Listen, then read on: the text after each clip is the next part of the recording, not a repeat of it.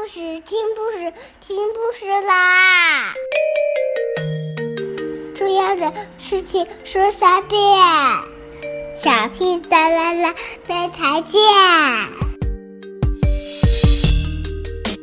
快来听故事吧！Hello everyone, do you know what I missed now? It's time for Curious George.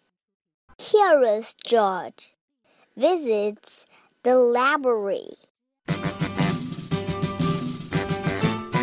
I went to the animal fair. The birds and the beasts were there. The big baboon by the light of the moon was combing his auburn hair. The monkey he got drunk and sat on the elephant's trunk. The elephant sneezed and fell on his knees, and that was the end of the month. This is George. He was a good little monkey and always very curious. Today, George and his friend, the man with the yellow hat, were at the library. But in the children's room, the librarian was reading out loud. George had never been to the library before. He had never seen so many books before. Either Everywhere he looked, people were reading. Some people read quietly to themselves. It was story hour. George loved stories. He sat down with a group of children to listen. The librarian was reading a book about a bunny just like bunnies. Behind the labyrinth was a book about a dinosaur, just like dinosaur even more.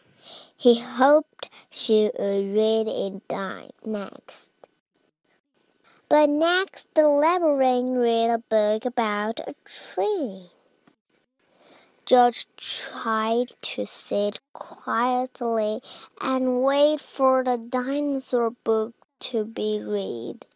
But sometimes it is hard for a little monkey to be patient.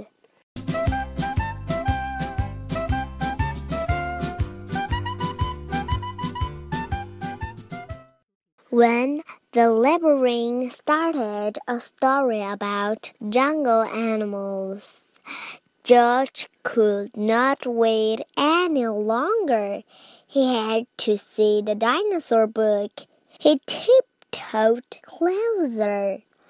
Look, a monkey! shouted a girl. The librarian put her finger to her lips. We must be quiet, so everyone can hear, she said nicely. But there's a monkey, said the boy. The librarian nodded and smiled. Hmm, she agreed. When she finished reading the jungle story, the librarian reached for the dinosaur book. Where did it go? And where was George?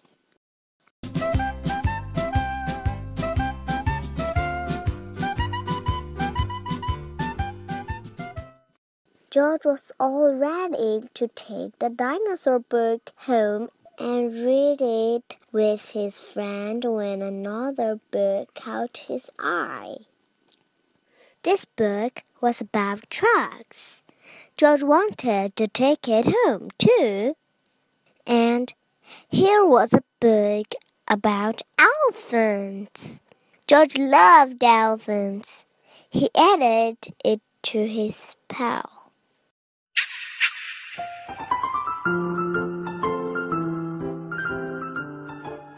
George found so many good books. He soon had more than he could carry. He leaned against shelf to rest. Squeak went the shelf. Shh, said man. Squeak went the shelf again, and it moved. Why? It wasn't really a shelf after all. George had found a special cart for carrying books.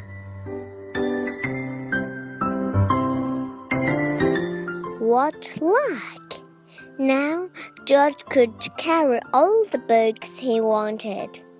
He rolled the cart between the shelves and stacked up books about birds and kites and baking cakes. He climbed higher to reach books about cranes and planes. At last, George had all the books he could handle. He couldn't wait to head home and start reading. And right in front of him was a ramp leading to the door. George was curious. Could he roll the cart all the way home?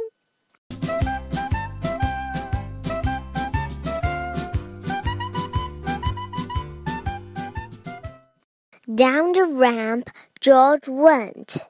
The cart rolled faster and faster. Stop! A library volunteer shouted.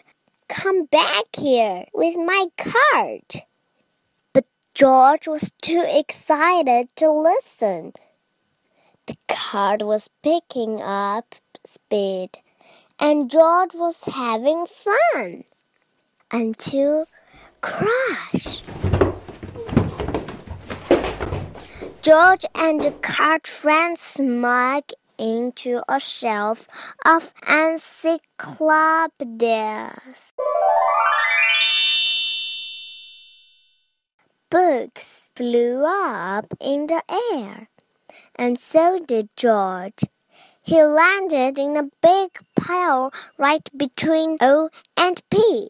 oh no! moaned the volunteer when he saw the mess George had made. How am I going to put away all of these books? I'd like to borrow this one, said the boy from Story Hour. And I'll take this one, said a girl. With help from George and the children, the books were sorted in no time. Soon there was just a small pile of George's favorites left.